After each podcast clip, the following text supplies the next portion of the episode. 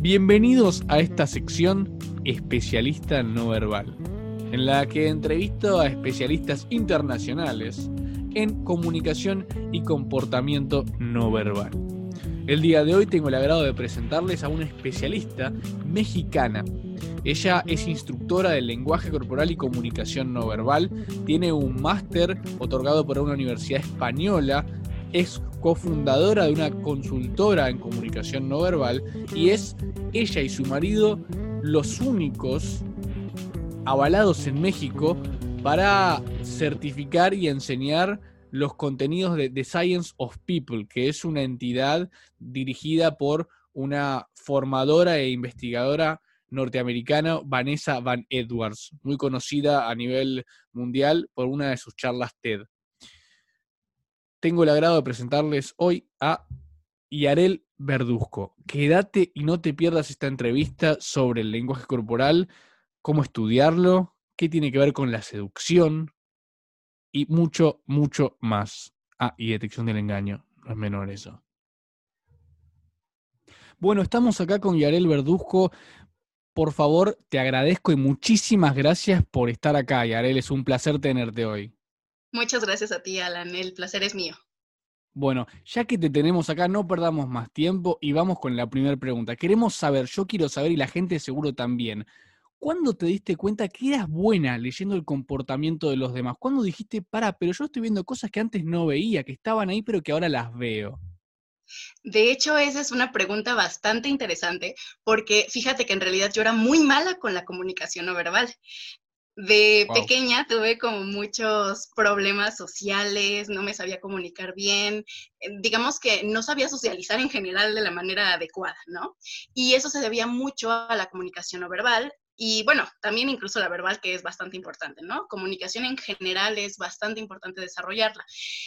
Pero lo que me fui dando cuenta es que estas habilidades no es que se tenga que ser nato necesariamente. O sea, sí hay personas que nacen con esas habilidades, pero también se pueden aprender.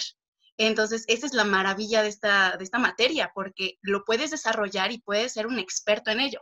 Entonces, poco a poco fui tomando todas las habilidades que, que podía, ya vamos a hablar un poco más adelante sobre algunos estudios, pero todo esto me ayudó muchísimo porque un caso real y el más cercano que tengo es justamente el mío, que yo sé todos los beneficios que puede tener hasta que poco a poco fui viendo que ya empezaba a tener mejores relaciones, ya podía conseguir justamente metas muy puntuales, ¿no? Tanto íntimas, familiares como sociales, laborales, hasta llegar a un punto en el que pues ya tengo mi propia empresa y bueno, lo que vamos a hablar en, esta entrevista, pero son, son cosas bastante útiles en cualquier desarrollo humano.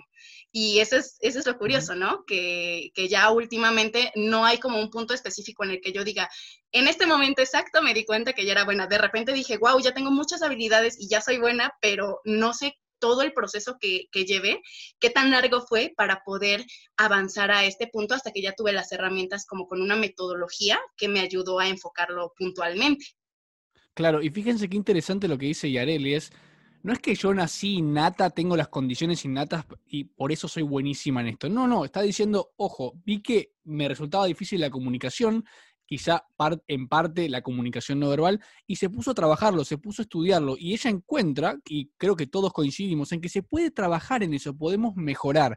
Ahora, Yarel, vos decís que tenías dificultades, poco a poco fuiste entrenando, no sé, ¿hace cuánto estudias el tema, más o menos? Mira, desde muy pequeña me llama mucho la atención la comunicación no verbal. Buscaba libros de lenguaje corporal, que en realidad sabemos eh, ya como profesionales que no es un término tan adecuado porque el lenguaje está más asociado a la palabra, pero en general yo buscaba así todo lo que encontrara sobre el tema, ¿no? Y, y a lo mejor no encontraba información tan precisa porque era muy complicado y más estando tan chica, pero de lo que me iba empapando de repente veía cursos, talleres, leía en internet lo que podía en inglés, en español, en lo que encontrara. Y toda esta información ya la empecé, digamos, hasta apenas hace alrededor de 10 años, empecé ya a estudiarlo ya más en forma, ya de manera más científica, después ya con las certificaciones, obviamente empecé a hacer ya que la información realmente yo supiera simplemente diferenciar lo que son mitos, lo que no son mitos, lo que está en proceso de investigación y también aprender a investigar, ¿no? Que es muy importante, porque hay muchos experimentos, mucha información que luego la gente empieza a distorsionar y se va como hacia otro lado y de ahí salen muchísimos mitos. Entonces, mm, pues todo el tiempo que llevo estudiando en realidad es, son años, pero ya en forma, digamos que alrededor de 10 y ya que realmente yo creo que soy muy buena en la comunicación no verbal, que puedo hacer como análisis más profesionales y demás, me parece que desde que empecé a dar clases me ayudó muchísimo porque también enseñar te ayuda a ser más consciente, pero no nada más es ser consciente de la información, sino también saberlo aplicarle en uno mismo, porque no es lo mismo que tengas la información a que realmente tú lo estés aplicando y que también lo puedas compartir con un ejemplo. No, está clarísimo lo que dice Yarel, es muy interesante lo que decís, en el sentido de que uno puede saber de comunicación no verbal y la teoría, cuánto representa de la comunicación, 60, 90, no importa, uno puede saber los gestos, interpretar el comportamiento, pero si después no lo puedes aplicar en tu propia comunicación no verbal, bueno, hay que ver cuánto uno es un profesional en el tema, y eso es interesante cómo lo planteas. Ahora, 10 años, una década es un montón de tiempo dedicado al estudio de un campo puntual. Ahora, vos hablabas de que sentiste algunos cambios sociales producto de conocer esta disciplina. Te pregunto de manera más puntual si me puedes decir algo que hayas visto, como por ejemplo antes hablabas de cumplir objetivos sociales o metas en los vínculos. Bueno, ¿cómo crees que cambió tu vida desde que aprendiste sobre este tema? ¿Qué crees que ah, cambió? Totalmente, o sea, cambió todo, porque, por ejemplo, incluso la interacción hasta con mi familia, ¿no? La, la, forma en la que yo interactuaba con ellos, pues teníamos hasta cierto tipo de barreras. Digo, no es que nos lleváramos mal, porque siempre hemos sido una familia muy unida, pero aún así, hasta la interacción entre, entre nosotros era de repente un poco tensa, no nos dábamos a entender bien como las ideas que, que queríamos comunicar, ¿no? Y, por ejemplo, cuando yo iba a las escuelas, cuando estaba ya este, empezando a dar cursos, a trabajar, lo que me daba cuenta es que sí he sido muy nata, o sea, he tenido como, como la habilidad desde siempre, creo, de poder comunicar, por ejemplo, al enseñar. O sea, soy muy buena enseñando, me gusta mucho dar cursos y la gente creo que me entiende, todos salen fascinados de todos. Afortunadamente, todos me han dicho que les encantan, pero digamos que la parte ya cuando yo socializaba con las personas como, como íntimamente o social, así como en, en, casa de algunos amigos o algo así, la interacción seguía siendo bastante incómoda para mí. Y poco a poco, pues ya empecé a ver incluso que se pueden ir tomando diferentes caminos de acuerdo a la persona, porque no todos somos iguales y no todos interactuamos iguales. Y luego me causaba un poco de conflicto la idea de que de repente te dicen, ay, es que tienes como muchas personalidades porque en tu casa te comportas de una manera y en la escuela te comportas de otra. Y no, en realidad todos hacemos eso porque es mm. un proceso de adaptación y ya lo empecé a entender con la comunicación no verbal que yo decía, es que si me comporto diferente es como si fuera hipócrita o algo así lo sentía, ¿no? Y no, en realidad me di cuenta que de acuerdo al área en la que te estás desarrollando o en el lugar en el que estás, el contexto, o sea, todo, de acuerdo a lo que tú estás viviendo, tienes que adaptarte a ello. Y la adaptación es lo que te puede permitir que tú te desarrolles mejor que te, puedas comunicar mejor y que también obviamente seas muy perceptivo, tanto de los demás como de ti mismo, porque mm. el hacer eso, el, ser tan perceptivo es lo que también te va a ayudar a poder mejorar o responder de una manera más óptima ante cualquier situación que se te presente. O sea, conocer del tema te permite, por un lado, el manejo de la impresión, mostrarte de diferente manera según el contexto. Esto, Pero Patterson. Eh, naturalmente. naturalmente, ¿a qué te referís con naturalmente? ¿Que lo tenías vos como dado? Sí, o sea, me refiero a que no se trata de parecer robots o de hacer todo de una manera tan consciente que llegue a un punto en el que te veas falso. El punto de la comunicación no verbal, creo que lo más importante es ser auténticos, que sea congruente lo que dices, lo que piensas, lo que sientes, lo que haces, todo lo que comunicas. Todo en el momento en el que eso es congruente, entonces eres auténtico. Y creo que eso es lo importante que se puede aportar de la comunicación no verbal a cualquier persona, que si uno aprende a ser congruente en el ambiente que sea, entonces va a comunicarse efectivamente, porque esa congruencia es la que buscamos todos. Si nosotros no vemos algo congruente, es lo que nos va a saltar y vamos a decir, ay, hay algo aquí raro, ¿no? Y que también en detección de mentiras o en otros temas es lo que nos va a dar mucha más información para poder analizar. O sea, la adaptación congruente de, cómo uno se presenta en cada situación lo ves como un valor importante aportado por la comunicación no verbal. Y por otro lado, la percepción, la capacidad de percibir y detectar algunos aspectos del comportamiento que quizá antes estaban ahí presentes, pero que no detectábamos o no detectabas producto o fruto de no haberte puesto a investigar, como decimos, la importancia de investigar y profundizar en este, en este tema.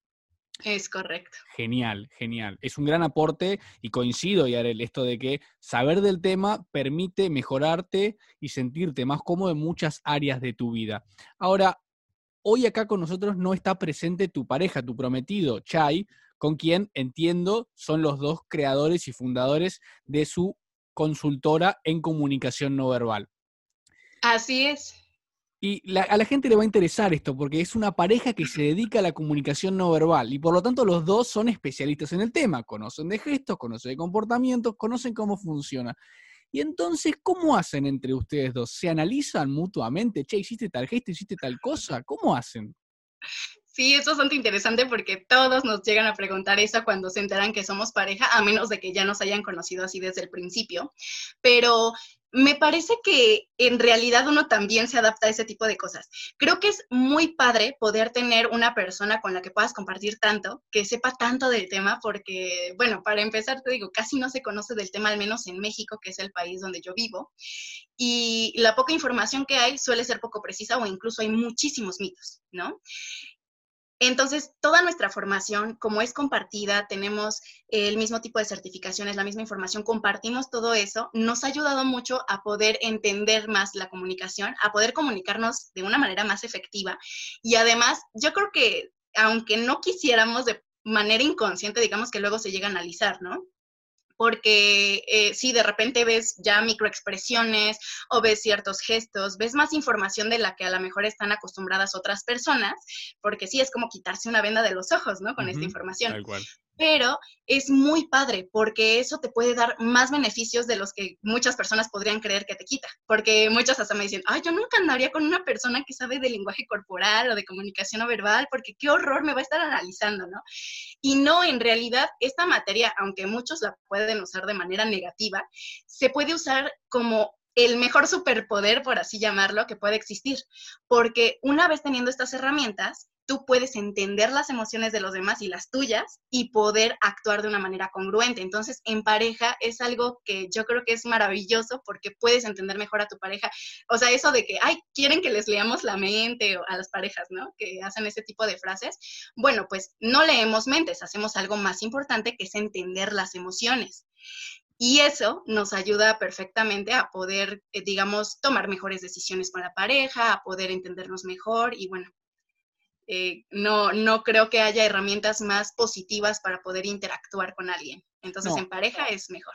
Está clarísimo que ves el lado positivo de poder eh, entender mejor a los demás y especialmente a tu pareja a través del comportamiento. Y especialmente y más puntualmente, poder entender con mayor precisión las emociones de tu pareja en base a su comportamiento y su conducta. Eso es muy interesante. Ahora, hay un tema que he visto nombrado por muy pocos autores, por ejemplo, Joe Navarro o Paul Ekman, que hablan de que hay como una cara oculta de la comunicación no verbal en la que a veces vemos cosas que deseamos no ver, porque como dijiste vos, nos sacamos las vendas y ese sacarse las vendas es estar expuesto a cosas que antes no veías, pero no todas son buenas, lógicamente.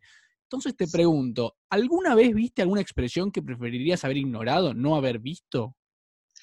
Sí, yo creo que hay varios momentos en los que uno como experto en la materia o que simplemente ya por estudiar el tema y ya poder ser más perceptivo de las microexpresiones y de otra información muy importante, sí empieza a obtener información que a veces dices, oye, esto mejor no me hubiera enterado, ¿no?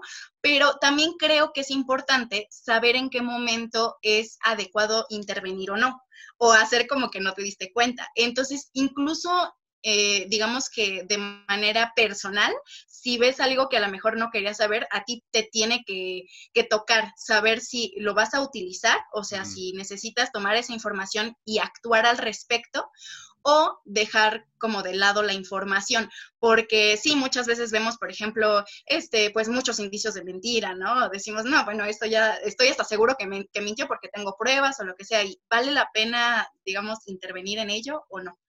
Entonces, creo que no hay una situación tan puntual que te pudiera contar en este momento, porque creo que se presenta en varios momentos de nuestra vida ese tipo de situaciones, pero sí, este, pues creo que simplemente el, tomar esa decisión correcta, de hecho, nos ayuda mucho el conocer toda esta información para poder tomar mejores decisiones, incluso cuando vemos información adicional, cuando a lo mejor no la necesitábamos, ¿no?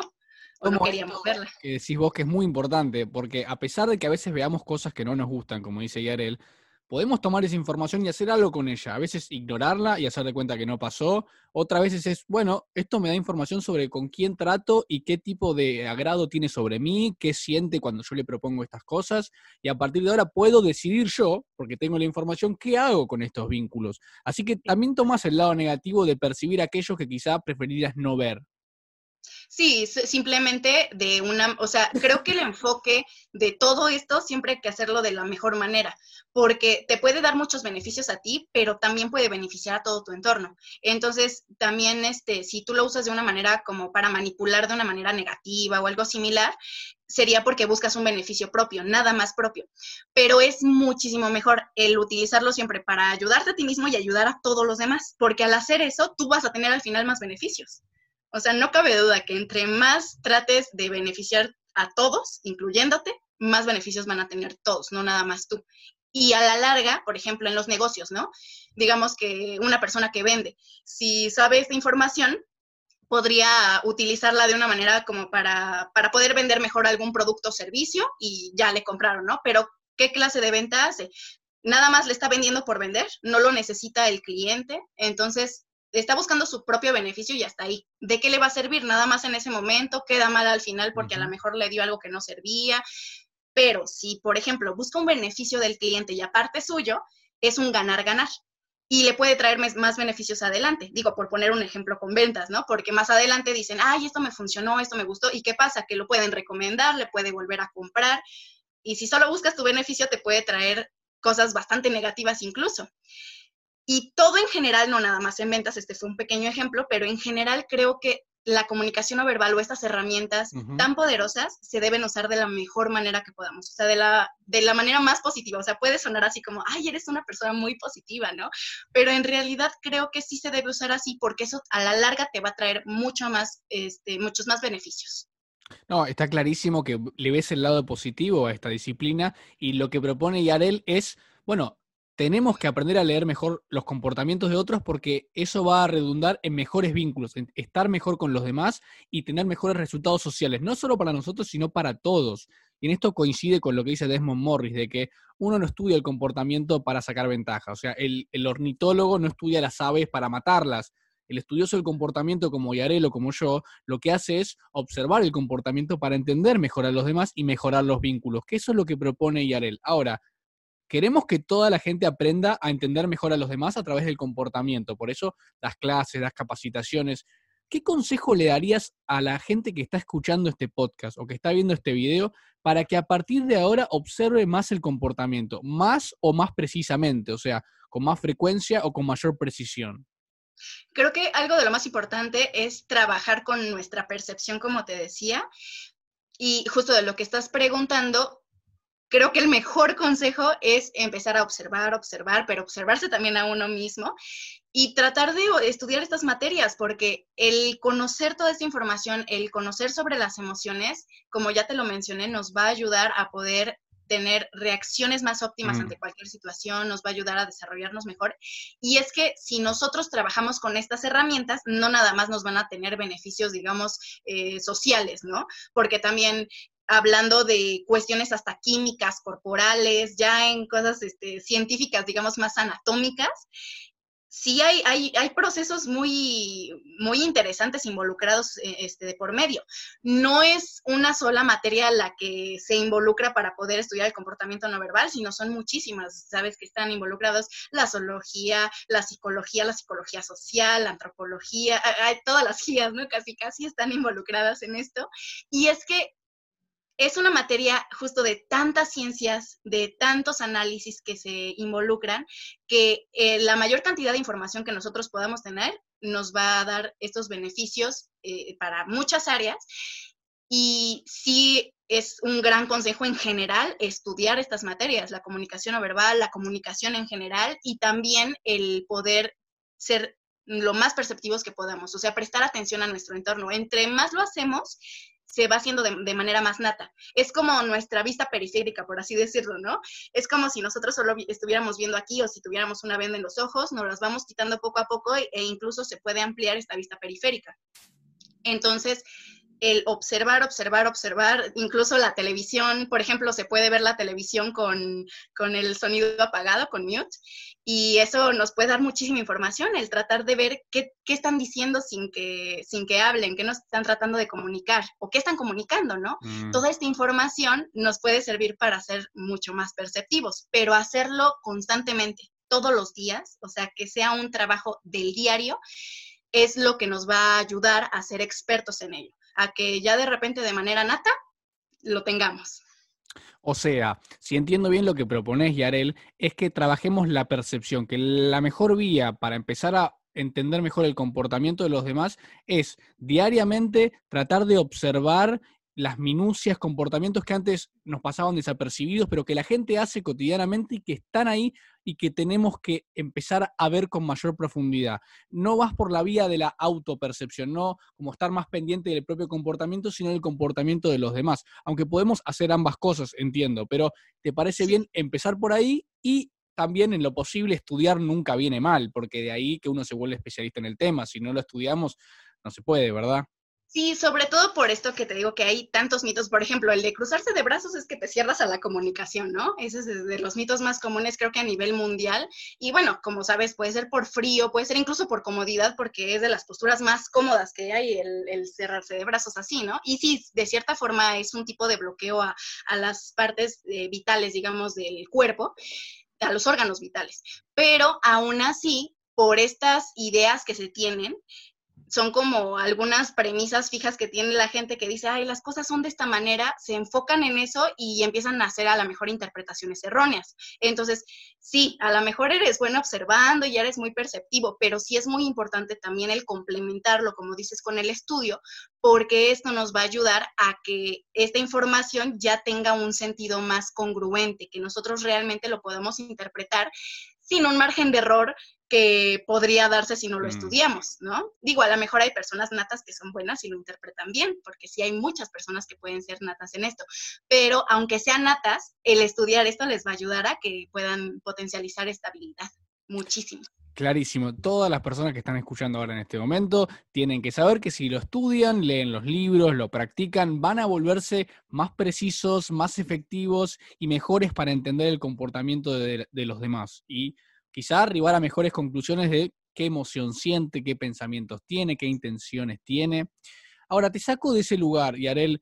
Eh, en esta sección de entrevistas he entrevistado gente de España, de México, de Colombia, de mm, Costa Rica, tratando de cubrir varias áreas. Yo nunca visité México, por ejemplo, pero ¿Hay algunos comportamientos que vos veas, este es el, típico comportamiento no verbal en México? ¿Algún estilo que vos creas que es representativo de tu región?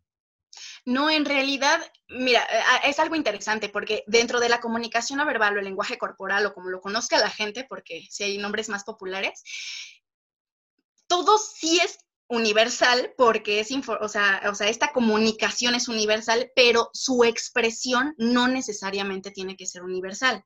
O sea, sí se ha visto y se ha comprobado con muchos experimentos que ciertas cosas pasan de la misma manera en el cuerpo humano, como de manera nata. Por ejemplo, la liberación de ciertas hormonas como testosterona, cortisol. Sí hay ciertas cosas que no las pueden liberar o reducir de manera este, idéntica a nivel mundial, ¿no? O sea, como natos del ser humano. O sea, a nivel fisiológico. Exactamente, como más fisiológico, ¿no? Pero la expresión de esta comunicación sí puede variar de cultura a cultura. Por ejemplo, tenemos los emblemas, eh, a lo mejor incluso cosas que podríamos creer que son más universales, pues sí se pueden hacer diferencias, como la proxémica, ¿no? Sabemos que la distancia que tomamos, a lo mejor aquí en México, somos personas que, que, nos pegamos demasiado, digo, ahorita con el coronavirus y esta situación que se está presentando a nivel mundial es un poco distinto porque estamos tomando más distancias y si de repente te acercas a lo mejor un poquito más alguien y ya se te anda alejando y con cara de miedo y te da otras señales. Pero normalmente la interacción que solía haber antes de, esta situación mundial, en México sí era, por ejemplo, en Proxémica, que somos personas muy unidas, somos como con una energía a lo mejor más arriba de la que he visto en otros países, pero tampoco conozco tantas culturas como con las que haya convivido tanto con una persona, digamos, muy cercana de otras culturas, eh, salvo algunos familiares que tengo en otros países. Y lo que sí veo es que aquí la energía es muy, como, mucho más elevada, ¿no? E-, es, es, una energía que yo creo que es muy bonita, que está muy padre, pero pues los significados dependen muchísimo porque hasta por estados cambian demasiado. O sea, tenemos que más bien ser perceptivos incluso de eso, ¿no? Si en algún lugar las distancias las toman más separadas, pues tratar de adaptarnos a ellos. Es como si fuéramos en una carretera hacia el frente y todos vienen en sentido contrario pues a lo mejor no está mal, a lo mejor está permitido, yo qué sé, yo no creo que haya eh, comunicación correcta o incorrecta, simplemente creo que es comunicación que te es funcional o no te es funcional. Entonces, si vas a romper, digamos, alguna norma social, pues es muchísimo mejor si te tratas de adaptar a ello y te adaptas. Y bueno, aquí en México, pues hay tantas culturas tan amplias, o sea, simplemente te vas de estado a estado y son muy diferentes los comportamientos, son muy diferentes las interacciones, la forma de expresarse, incluso la velocidad del habla. Yo para donde vivo creo que hablo bastante rápido y en general, ¿no? Con casi cualquier persona tengo una velocidad muy rápida. Obviamente la puedo cuidar en ciertos momentos, pero es también parte de mi personalidad y por eso de repente dejo que, que fluya esa velocidad.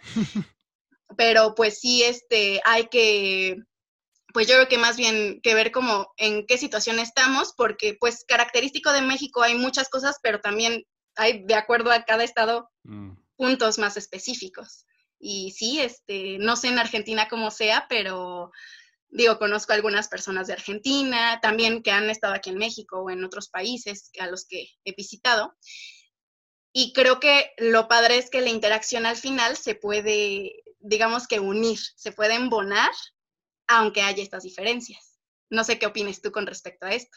Clarísimo, o sea, lo que decís, Yared, es que no ves como un estilo prototípico de comunicación no verbal propio de México, o sea, no, eso no, lo identificás y decís, bueno, en realidad varía según cada región, subcultura, subgrupo, y por lo tanto no hay algo representativo, ¿verdad? Eso es lo que nos pues decís. Pues creo, o sea, creo que hay, pero más como por estados, entonces es muy complicado, es como si te dijera, este, eh, con respecto a las comidas, ¿no? Hay comida mexicana, pero hay mucha comida mexicana, y si te vas a Yucatán es una comida, y si te vas a este, Jalisco es otra, y si te vas, o sea, en cada lugar es diferente pero eh, es también este, la vestimenta, o sea, tenemos una cultura que sí es muy importante, nada más que justamente como es tan rico en cultura, la comunicación me parece que más bien es de bastante energía en la mayoría del país. Mm. Y pues de ahí en fuera, pues sí son más los emblemas, este, por ejemplo, eh, somos mucho de hacer más gestos quizá, pero también hay otros países en los que son muy expresivos y hay otros en los que no. Quizá en Europa, por ejemplo, hay menos expresiones, ¿no? En Bélgica, que conozco de la otra certificación que estábamos mencionando en algún momento, sus emociones son como más reprimidas, por así llamarlo, ¿no? Como que las contienen un poco más. Y aquí no, aquí somos muy abiertos con las emociones, tal vez en otros países como China o eh, más en el, eh, en el, este... Mm, no, bueno, es que, es que en el occidente en general creo que somos más abiertos. No sé tu opinión, pero yo he percibido esto de entrevistas y de videos que he visto, ¿no? No, clarísimo, está clarísimo y lo que describe Yarel es esto de las display rules o las reglas de exhibición que regulan qué emociones expresar, en qué contexto, ante quién y con qué intensidad. Y lo que dice Yarel esto de que en Occidente somos como más espontáneos y tenemos más permiso para expresar emociones tanto positivas como negativas y en Oriente tienen menos permiso, especialmente para manifestar abiertamente en las culturas más colectivistas como Japón, las y los afectos negativos. Se los guardan más en presencia de otros, para no hasta los positivos, con el entorno. Incluso hasta los positivos, exactamente. Ahora, considerando que eh, en la comunicación no verbal, a menos en mi experiencia, en los contactos que he hecho con divulgadores, la mayoría suelen ser hombres. Hay menos mujeres en la divulgación de la comunicación no verbal que hombres. Eh, hasta ahora me he encontrado con eso, estadísticamente hablando. A nivel científico y académico, eso no lo veo. Veo muchas, veo muchas científicas, Judith Ahol, Judy Burgund, Úrsula Hess, que son mujeres. O sea, eso está como más equilibrado, hombres y mujeres. Pero en divulgación no. ¿Tenés algo para decir respecto de eso? Pues es una materia que yo creo que todo el, bueno, no a todo el mundo este, realmente le interesa impartir este tipo de materias porque también es de mucho cuidado y también hay que tener cuidado con cómo se imparte porque luego veo personas que digo, ay, qué atrevidos que den esa información cuando no es nada precisa. Pero creo que es también falta de eso, de que no se conoce la, la información. Entonces, por ejemplo, he visto que en nuestros cursos o, por ejemplo, en los canales que tenemos, ahorita estamos usando mucho, curiosamente, jaló muy bien la aplicación de TikTok, la empezamos a usar como arroba Yarel Verduzco y empezamos a subir apenas hace un mes, empezamos a subir videos, ¿no? Son puros de 8 segundos, 15 segundos y 59 segundos. Y ahí vemos ciertas métricas de cómo va funcionando hombres, mujeres. Entonces, estaba viendo yo como tanteando a qué le, qué le llama más la, la atención, si a hombres o mujeres. ¿Y a quién le llama más la atención? Y está súper parejo. Y en nuestros cursos también siempre tenemos 50% hombres, 50 mujeres, igual en la red social. Y es impactante porque doy temas a veces como enfocados a mujeres y lo ven hombres y mujeres. Y luego doy temas enfocados a hombres y lo ven hombres y mujeres. Y mis métricas están muy 50-50. De hecho, si te enseño la, la métrica, literalmente está así a la mitad, tal cual. Es como un pastelito y está a la mitad así exacto. Y es curioso porque yo creo que en la información de divulgación tiene que ver, o yo siento que tiene que ver, con el cuánta información tienen las personas creo que se les ha dado más oportunidad a, los hombres, a lo mejor, el conocer esta información también por la forma de expresión, porque hay muchos cursos, por ejemplo, de seducción, ¿no? Que he visto, por ejemplo, en México, al menos, sí hemos visto que dan muchos hombres seducción, pero el tema que dan lo dan enfocado a hombres para seducir a mujeres. Entonces se conoce más el tema entre hombres y luego ellos se suelen especializar a lo mejor ya en comunicación no verbal o en otros temas que estudian más a profundidad y las mujeres hay un poco menos de información para estudiarla, para analizar a lo mejor a hombres, porque si se van al tema de seducción o de amoricitas, puede ser más este, interesante para los hombres porque hay más información, no porque a las mujeres no les interese, sino que ni siquiera es como información que ellas puedan impartir o no es tan fácil, no es tan accesible. Y ahorita creo que poco a poco ya se está empezando a unificar esta parte. Yo, yo creo y espero que, que en un futuro no tan lejano, pues ya haya muchas más mujeres, porque es importante también el poder tener puntos de vista de los dos géneros, ya que aunque no queramos, sí tenemos diferencias de pensamiento, diferencias de, de cómo nos comunicamos simplemente, ¿no? O sea, nuestras reacciones no van a ser siempre iguales. Bueno, y entonces, ya que marcas estas diferencias de género, de que el hombre y la mujer se comunican de manera distinta, influenciados tanto por la biología y por la cultura, puede ser que tengan distinciones en los comportamientos vocales y visibles. ¿Vos qué diferencias ves entre el hombre y la mujer en sus comportamientos no verbales? Hay muchas diferencias, pero yo creo que muchas empezando a partir de, las reacciones que tenemos al interactuar con nuestro mismo género o con el otro género. Porque, por ejemplo, estábamos apenas, Chay y yo, investigando sobre, sobre algunos procesos de seducción y, y la liberación de hormonas que se hacen. Y sí hay diferencias de liberación química corporal, como, como testosterona o cortisol, que es lo que es, digamos que más eh, sencillo de, de investigar por medio de la saliva en las que se hacen citas, bueno, en, algunas investigaciones hicieron citas y a partir de ellas querían ver cómo funcionaba la alteración de estos químicos con hombres y mujeres. Entonces, toda esta información, por ejemplo, de diferencias, pues es muy grande y todavía no se tiene la suficiente información quizá en general de la comunicación, ¿no? Porque es una materia eh, muy profunda y aún así tiene mucho que ver con el proceso cerebral y el cerebro es de los órganos más estudiados y de los menos conocidos, ¿no? O sea, por más que se estudie, se estudia, pues siguen saliendo y saliendo información y de estos cambios, por ejemplo, que se veían corporales, incluso en las citas se pueden liberar diferentes los químicos porque tanto hombres como mujeres tenemos cortisol y testosterona, pero una situación como una cita no va a ser igual para ambos. O sea, el hombre de hecho está muy interesante porque parece que libera mucho más cortisol cuando está en una cita, aunque digamos que tenga control de sus emociones. Mm. Esto es como un proceso químico tal cual.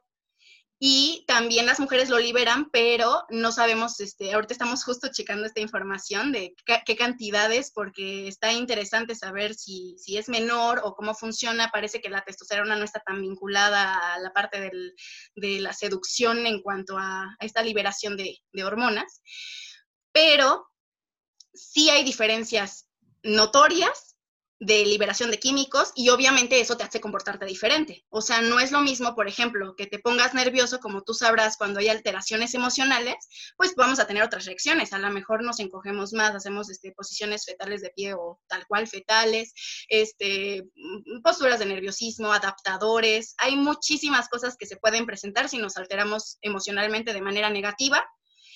Y digamos, simplemente por reacciones corporales o químicas ya fisiológicas, si hay tanta diferencia, evidentemente también corporalmente se va a reflejar de una manera distinta la interacción. Sin embargo, también hay un punto en el que igual nos llegamos a adaptar porque sabemos inconsciente o conscientemente, si estamos interactuando obviamente con una mujer o con un hombre, ¿no? Podemos, de hecho, nada más con que pase a alguien, se tienen algunas hipótesis de que forzosamente tenemos que verlo como amigo, enemigo, indiferente o como pareja o como posible pareja sexual. Entonces, de estas cuatro opciones, si inconscientemente nuestro cerebro lo hace, aunque no interactuemos con la persona, imagínate todos los procesos cuando ya estamos interactuando con alguien. Debe haber muchas diferencias, pero dependiendo de la situación. Ok, varias cosas. Una de las que decís, la última, esto de las categorías automáticas mediante las cuales clasificamos a la gente. Recuerdo la charla TED de Mark Bowden en la que él explica cómo funciona el cerebro. Es, una gran charla TED, es muy buen orador. Eh, en los libros no me ha agradado tanto, lo digo públicamente, como orador me parece fantástico. Y, y lo otro que destacás es que a nivel interno, fisiológico, notás claramente que hay estudios que demuestran diferencias en la segregación de hormonas o neurotransmisores que luego, entendés, van a condicionar el comportamiento de los hombres y de las mujeres de maneras distintas y por lo tanto ahí tendríamos una razón por la cual los hombres y las mujeres se pueden comportar de maneras distintas. ¿Entendemos bien? ¿Esta es la idea, Yarel?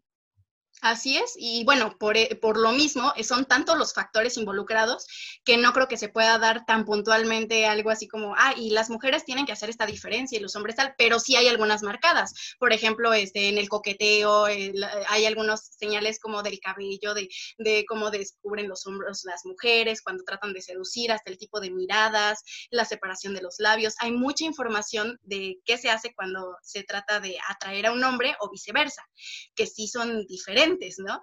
Pero en general creo que tiene mucho que ver con estos procesos mentales, por así llamarlo, químicos corporales, que nos hacen tener estas reacciones ya físicas y que sí las podemos hacer incluso conscientes, ¿no? O sea, a lo mejor la mujer trata de coquetear y pues coquetea de una manera distinta. Y digo, yéndonos a un, a un ámbito como de seducción porque puede ser más notoria la diferencia.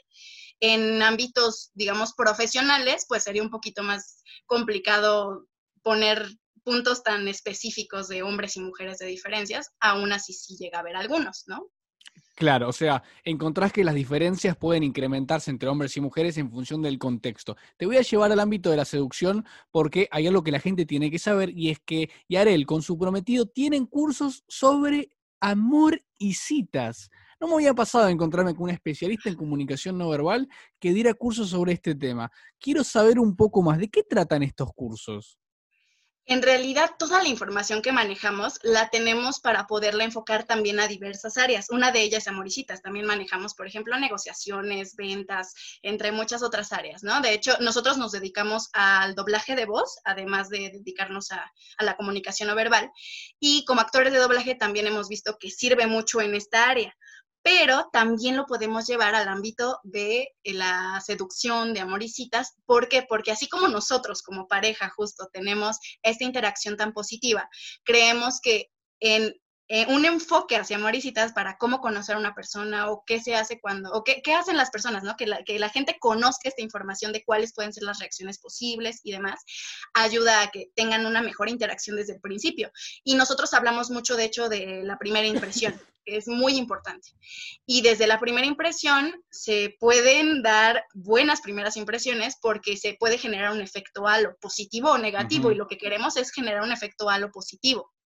Entonces, el bañar toda esta interacción de algo positivo se puede hacer si nosotros tenemos estas herramientas de la comunicación no verbal y las enfocamos hacia esta área de amor y conociendo un poco más de justamente lo que hablábamos, ¿no? Del género, de a lo mejor algunas diferencias que se pueden presentar y sobre todo de las reacciones que pueden ser naturales, porque a lo mejor si tú estás en una entrevista o en un interrogatorio, eh, señales de nerviosismo podrían ser negativas o podrían ser indicios de engaño pero en amoricitas no, en amoricitas de hecho puede ser hasta positivo porque puede ser que en verdad le gustas mucho a la persona y por eso se pone más nerviosa, o sea, depende mucho del contexto siempre, siempre hay puntos que no debemos perder de vista, pero esta parte de la comunicación o este enfoque de la comunicación es muy útil para las personas que quieren comunicar mejor su, forma de ser, porque hay muchas personas que son inseguras o que cuando tratan de, de seducirlo son, ¿no? Y aunque sean seguras, les proporciona información para no malinterpretar,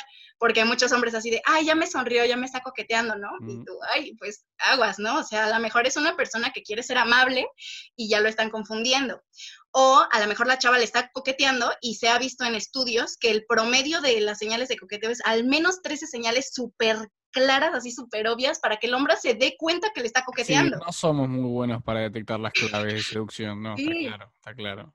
Sí, o sea, o, o sea, normalmente o no lo toman como tan, tan rápido o piensan desde el inicio que ya y cuando a lo mejor no están coqueteando, ¿no? Entonces, esta información ayuda a segmentar, digamos, la información que estamos recibiendo para poder tener ya interacciones muchísimo más precisas, pero siendo auténticos, sin perder lo que hablábamos al principio de la congruencia. Porque si nos, es que hay mucho esta frase que dice, solo sé tú mismo, ¿no? Esa frase me llama mucho la atención a mí porque te dicen en muchas partes, solo sé tú mismo. Pero imagínate, es muy difícil ser tú mismo si no te gusta ser quien eres.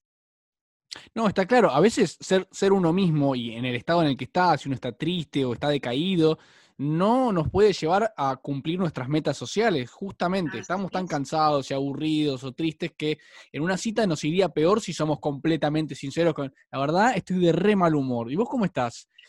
Y el efecto halo no estaría funcionando, no vamos a crear una buena impresión, ¿verdad?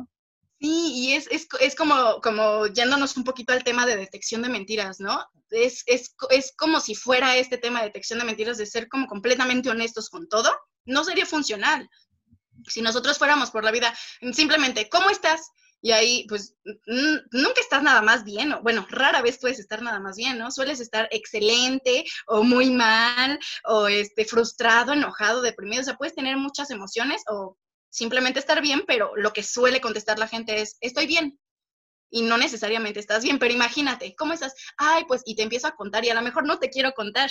Entonces, no sería funcional ser 100% honestos todo el tiempo. La mentira es bastante funcional. También por eso es importante conocer esta materia de la detección de mentiras, porque nos ayuda a entender mejor todo lo que está pasando a nuestro alrededor y con respecto a esa información que nosotros recibimos, saber cómo responder para poder justamente eh, como discernir entre, ah, ok, esto es una mentira de que dice que está bien, pero en realidad se ve enojado o triste, entonces me está mintiendo. No, no te está mintiendo ahí, ahí simplemente no quiere externarlo contigo o no es el momento, no es adecuado. Si es una persona muy cercana, a lo mejor ahí sí, pues aguas, ¿no? Checas la información y a lo mejor intervienes y tratas de apoyarlo, ayudarlo, o incluso necesita espacio y, y lo, lo, analizas con la emoción y sabes cuándo apartarte.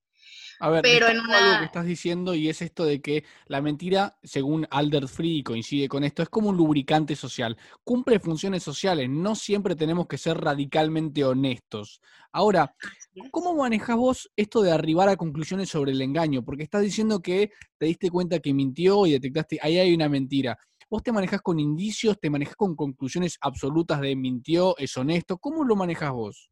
No, mira, yo creo que, bueno, de hecho sé que no hay ninguna cosa en la vida que te pueda decir al 100% si alguien está mintiendo, a menos de que una, la persona te diga que está mintiendo y que, bueno, esa incluso podría ser dudosa porque te podría mentir sobre que estaba mintiendo pero la otra es que tengas evidencia, o sea, que tú sepas totalmente que te mintió porque tienes la evidencia de que es otra cosa, ¿no? Creo que esta, esta aclaración sirve para explicar esto un poco cómo funciona la comunicación no verbal vinculada con la detección del engaño. Y por supuesto, ah, también la importancia de la comunicación verbal, que en esta disciplina de la detección del engaño tiene un papel mucho más importante. Totalmente, sí, sí, de hecho, o sea, de toda la información que se pueda recabar, la parte tanto verbal como no verbal es muy importante, la parte verbalizada aporta muchísimo y también es, es interesante porque obviamente por los idiomas, por la cultura, puede variar un poco esta, esta parte, ¿no? O sea, a lo mejor hacemos ciertas expresiones y si nosotros estudiamos la parte verbal, podría cambiar en inglés, por ejemplo, ¿no? Y tendrías que buscar alguna parte que, que equivalga en español, si lo estamos viendo como con nuestros idiomas, ¿no? Por ejemplo. Pero es muy importante lo que aporta la parte verbal, porque justo ahí se pueden ver muchas incongruencias o congruencias. Y hablando del, del tema que estábamos tomando hace, hace un momento, también esto de discernir la información viene con respecto a la congruencia que hablábamos también al principio. Si nosotros, por eso te mencioné que, que, se toma mucho hacia la detección de mentiras este tema, porque si nosotros vemos algo totalmente incongruente, entonces hay algo raro ahí. Nosotros no podemos decir jamás, por ejemplo, este, si le preguntas a una persona como a la pareja, ¿no? ¿Me engañaste? Y te hace una expresión de miedo, por ejemplo, así de, ¿me engañaste? Y te dice, nada más los ojos o la boca o yo qué sé, o la expresión completa, muchas personas dicen, ay, di miedo, entonces me engañó, ¿no? Y no, no necesariamente puede presentar miedo porque sí, a lo mejor sí te engañó o puede presentar miedo porque le da miedo que pienses así de él, le da miedo que, este, que puedas estar pensando que sale con alguna persona de su oficina. O sea, puede haber cientos de razones o factores por los cuales haya respondido con una este, microexpresión de miedo, ¿no? Por ejemplo. Sin embargo, es un hecho que, al menos con las microexpresiones que son bastante fiables, que está presentando una emoción. Entonces, no vamos a saber a lo mejor el porqué de la emoción, pero sí sabemos que hay un indicio emocional.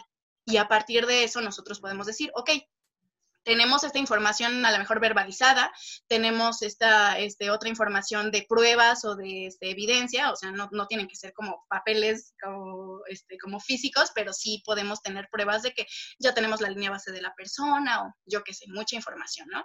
Y a partir de todo esto, nosotros vamos construyendo ya el, el qué puede ser incongruente con respecto a todo lo que ya unimos y a partir de eso saber si vamos a intervenir o no vamos a intervenir, si nos puede afectar negativamente a nosotros o afectar de manera positiva. Y con respecto a eso, tratar de mejorarlo, porque también no se trata de atacar a la otra persona, o sea, incluso se ha visto que de las mentiras que más se dicen son con las parejas. Y es que eso es muy común. De hecho, me, me gusta mucho, por ejemplo, la autora Vela de Paulo, porque tiene bastantes investigaciones muy puntuales sobre los tipos de mentiras que se hacen, sobre las mentiras más comunes. Eso es muy interesante.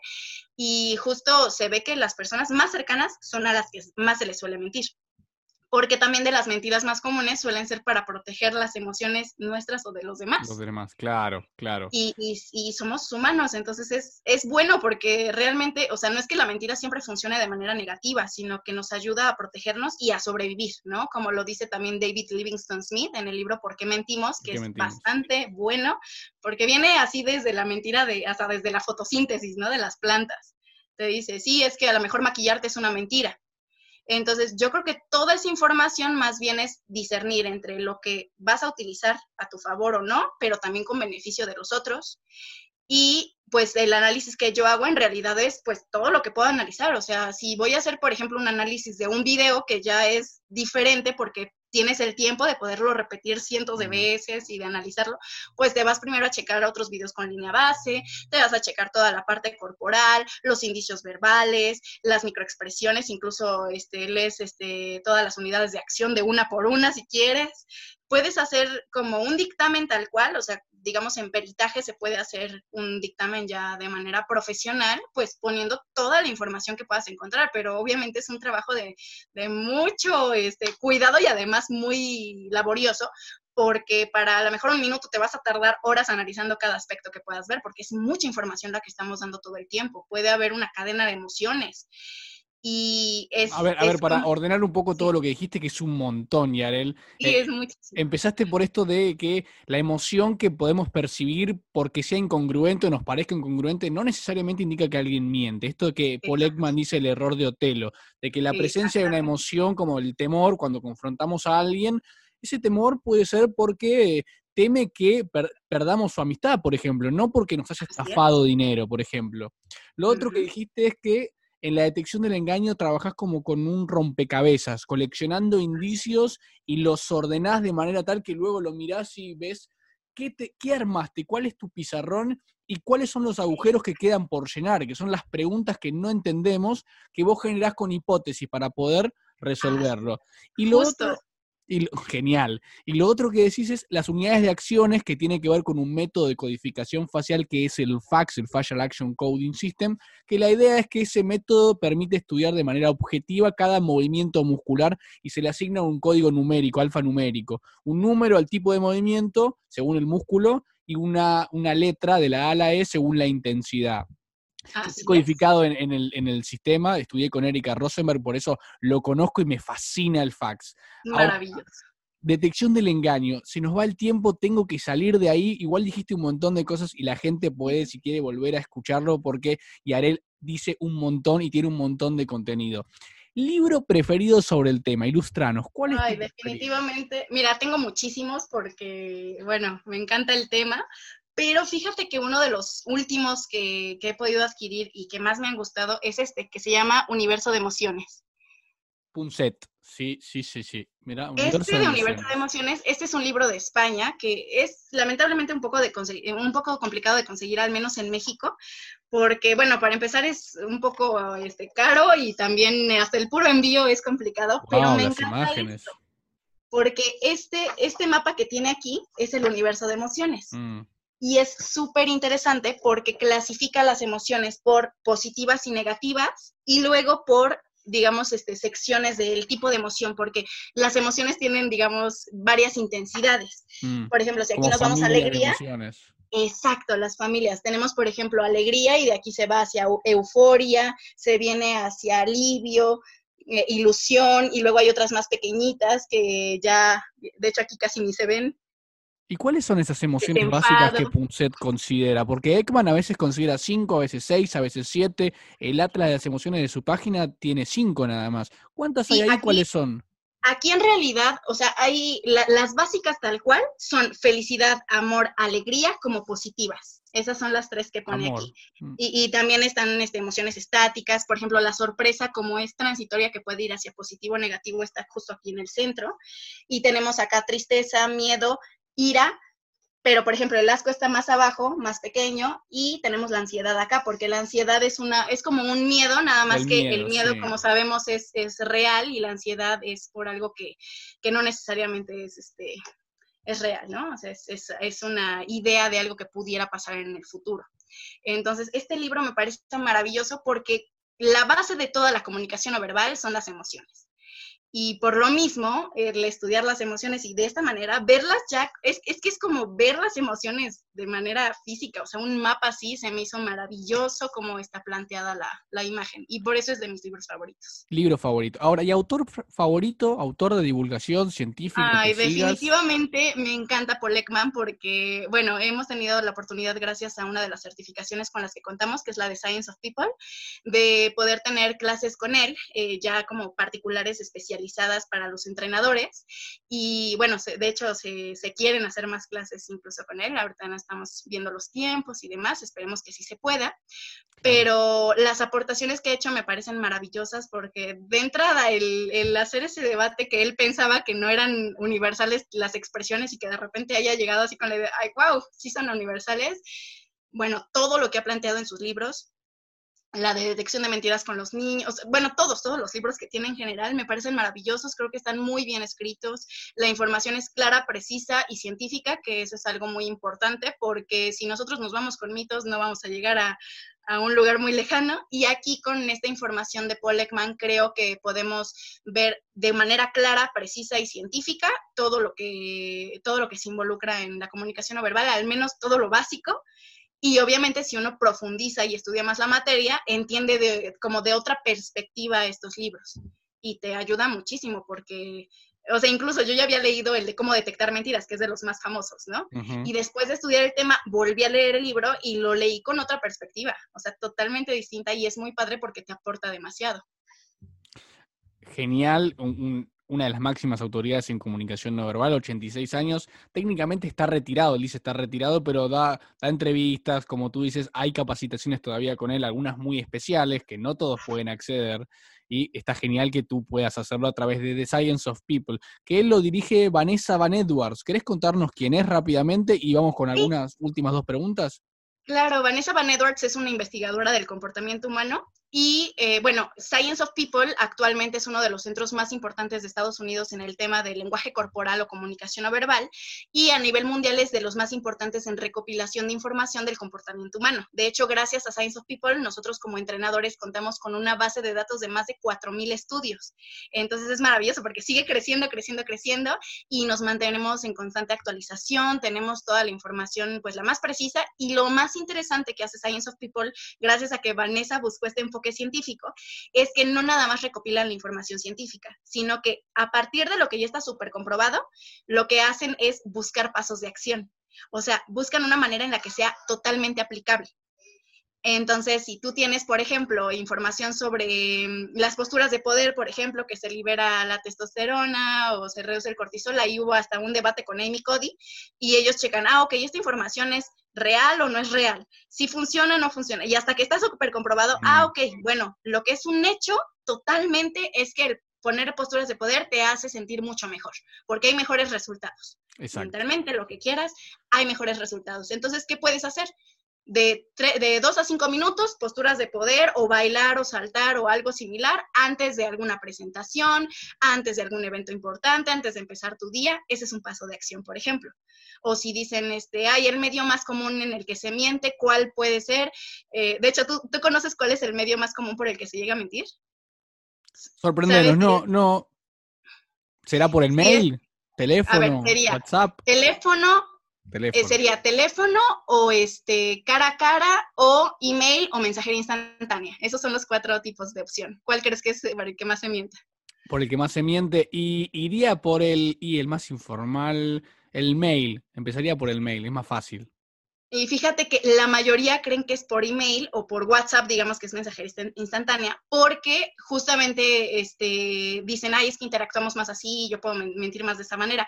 Pero la cosa ahí, que también es parte de la información de esta certificación, es que la información que nosotros podemos ver en los mensajes eh, instantáneos en algún correo, la puedes comprobar. O sea, si tú me mientes por correo o o por, WhatsApp, yo te puedo demostrar que me mentiste. Entonces no queremos irnos a eso. Y cara a cara, de hecho, tenemos problemas para mentir más porque podría haber alguna confrontación incluso física. O sea, si alguien te miente, tienes más elementos, o sea, puedes analizar el cuerpo, la voz, todo, todo, o sea, tienes un panorama más completo y si le mientes a la persona, incluso podrían confrontarse físicamente. Pero en el teléfono, aunque es de lo más difícil de poder modificar la paralingüística, eh, o sea, es muy complicado poder modificar la paralingüística, tienes demasiada información y si mientes, no tienes registro, no tienes otros elementos como el rostro y demás. Entonces la gente suele mentir más por, el teléfono. Muy curioso, muy curioso. Y Ahí, por ejemplo, un paso de acción que puede ser es que cuando hables por teléfono, anotes la información de la que se habló, después mandas un correo o un WhatsApp o algo para confirmar que así fue, de esa manera ya lo tienes físico y le das la oportunidad a la persona que te diga, ay, quizá exageré un poco, no, quizá no me di a entender, las cosas son así, corrigen y ya en caso de que siga siendo mentira, pues ya tienes la prueba de, de forma escrita.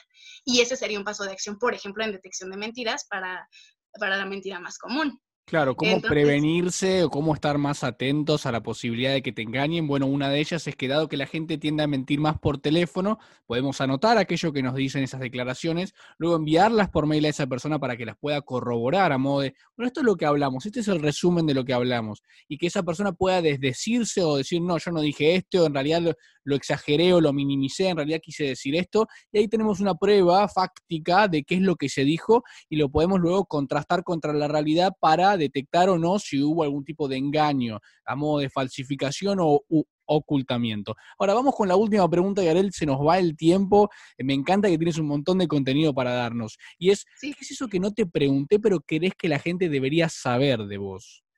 Bueno, eh, bueno, para terminar, digamos, con el tema que estábamos hablando y parte de esta respuesta, es que justo creo que algo muy importante es que busquemos esta información científica. Algo importante de mí es que sí me esfuerzo mucho en dar la información de la manera más precisa, científica y principalmente con pasos de acción.